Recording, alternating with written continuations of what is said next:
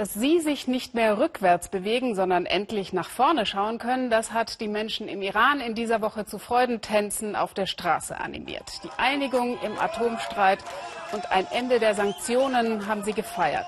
Nach mehr als zehn Jahren Eiszeit herrscht jetzt Aufbruchsstimmung im Iran, vor allem bei den Unternehmern und bei den Unternehmerinnen, denn auch die gibt's hier.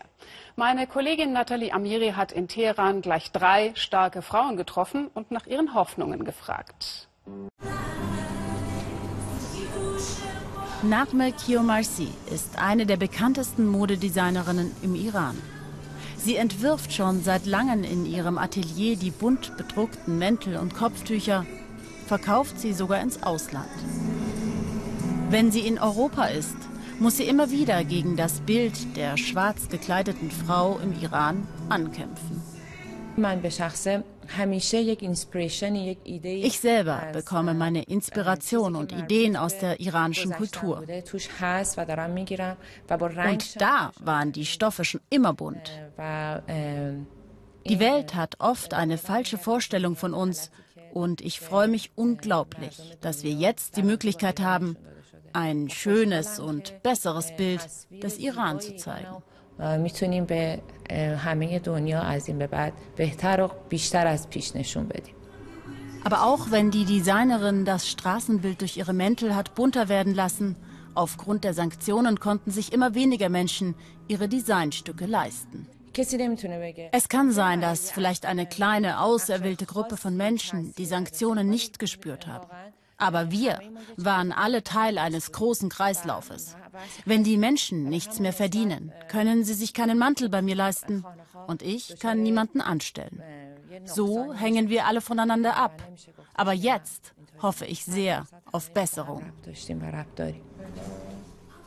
Sie designt im Kopf schon die nächste Kollektion und hofft, dass sich jetzt nach dem Atomdeal auch wieder mehr Touristen in ihr Land trauen, die dann auch sicher in einem ihrer Mäntel durch die Straßen Teherans laufen wollen. Hoffnung versprüht auch Norsanin Doneshwar. Die modern denkende und emanzipierte Frau war immer schon ziemlich mutig. Zu Zeiten, während die meisten jungen Menschen versuchten, dem bleiernen Klima zu entkommen und das Land zu verlassen, traute sich die Jungunternehmerin in die Zukunft zu investieren. Ihr Start-up-Unternehmen bietet täglich über Internet billige Deals an. Für Restaurants, Fitnessstudios und Supermärkte. Ähnlich einem deutschen Modell. Und das kommt an bei den vielen Internetnutzern des Landes. Der Iran hat die höchste Nutzungsrate im Internet im Mittleren Osten. Wir haben hier so ein großes Potenzial und da hilft natürlich der Anschluss an den Westen. So können wir unser Know-how verbessern und ausländische Investoren finden. Die Firmen kommen so aus dieser Regionalität raus und aus der Isolation. Sie erzählt mir, dass sie nicht glaubt, dass es gefährlich wird für ausländische Investoren, denn der Iran kann es sich wirtschaftlich nicht leisten, wieder Sanktionen zu provozieren. Er muss sich an die Regeln halten und sie hofft auf noch etwas anderes. In Stanford und Berkeley sind die besten Absolventen die Iraner. 98 Prozent von ihnen kommen nicht zurück. Ich hoffe, dass es jetzt mehr wagen, hierher zu kommen und dieser Brain Drain, der so lange stattgefunden hat, aufhört. Im Gegenteil, dass das Wissen zu uns zurückkommt ins Land. Und dann gibt es noch diejenigen, die auf eine kulturelle Öffnung im Land hoffen. Der Film der iranischen Produzentin Ferishte Tohelpur, in der es um Transsexuelle geht, wurde nach nur ein paar Vorstellungen im Iran eingestellt. Ihre Tochter Razal spielt darin die Hauptrolle. Nicht leicht, wenn der eigene Film im eigenen Land nicht gezeigt werden darf und im Ausland bei über 200 Festivals bejubelt wird. Es war eine Durststrecke bisher. Es wurden weniger Bücher geschrieben, weniger Filme produziert, die internationale kulturelle Zusammenarbeit kam fast zum Erliegen. Ja klar, Heute sind wir natürlich sehr glücklich.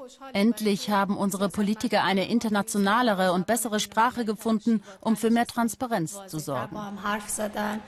Vor ein paar Tagen hat Präsident Rouhani die wichtigsten Kulturschaffenden des Landes eingeladen und ihnen Versprechen gegeben. Er hat uns gesagt, dass nicht er allein der Entscheidungsträger im Land ist und dass viele Probleme zusammenkommen. Bis sie gelöst werden können, kann es noch ein wenig dauern. Er hat sich auch indirekt dafür entschuldigt, dass einige Versprechen, die er uns zu Beginn seiner Amtszeit gab, noch nicht erfüllt hat. Es wird sich nicht alles im Iran an einem Tag, in einem Jahr ändern. Es braucht Zeit. Ich hoffe, die Atmosphäre wird offener. Ich hoffe, es werden gute Dinge passieren. Ich weiß, es werden auf jeden Fall Türen aufgehen. Aber wie das aufgenommen werden wird, das weiß ich heute noch nicht.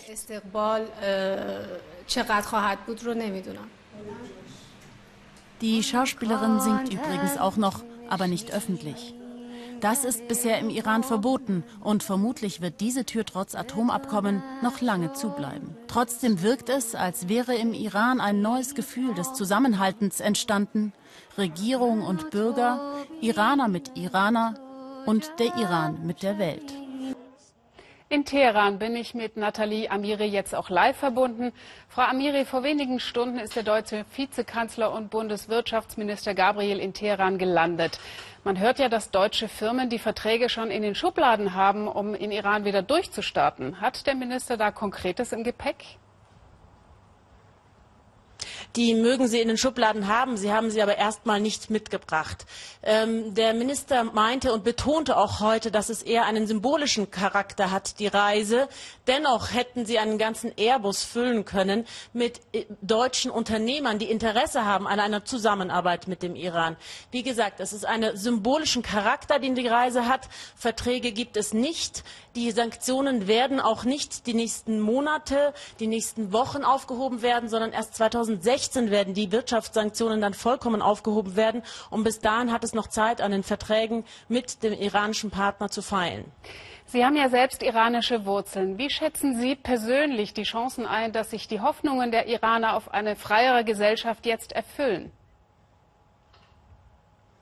Na, vor allen Dingen ist die Hoffnung des Westens extrem groß, dass es sich hier innenpolitisch schnell ändert. Schnell wird sich hier, hier überhaupt gar nichts ändern.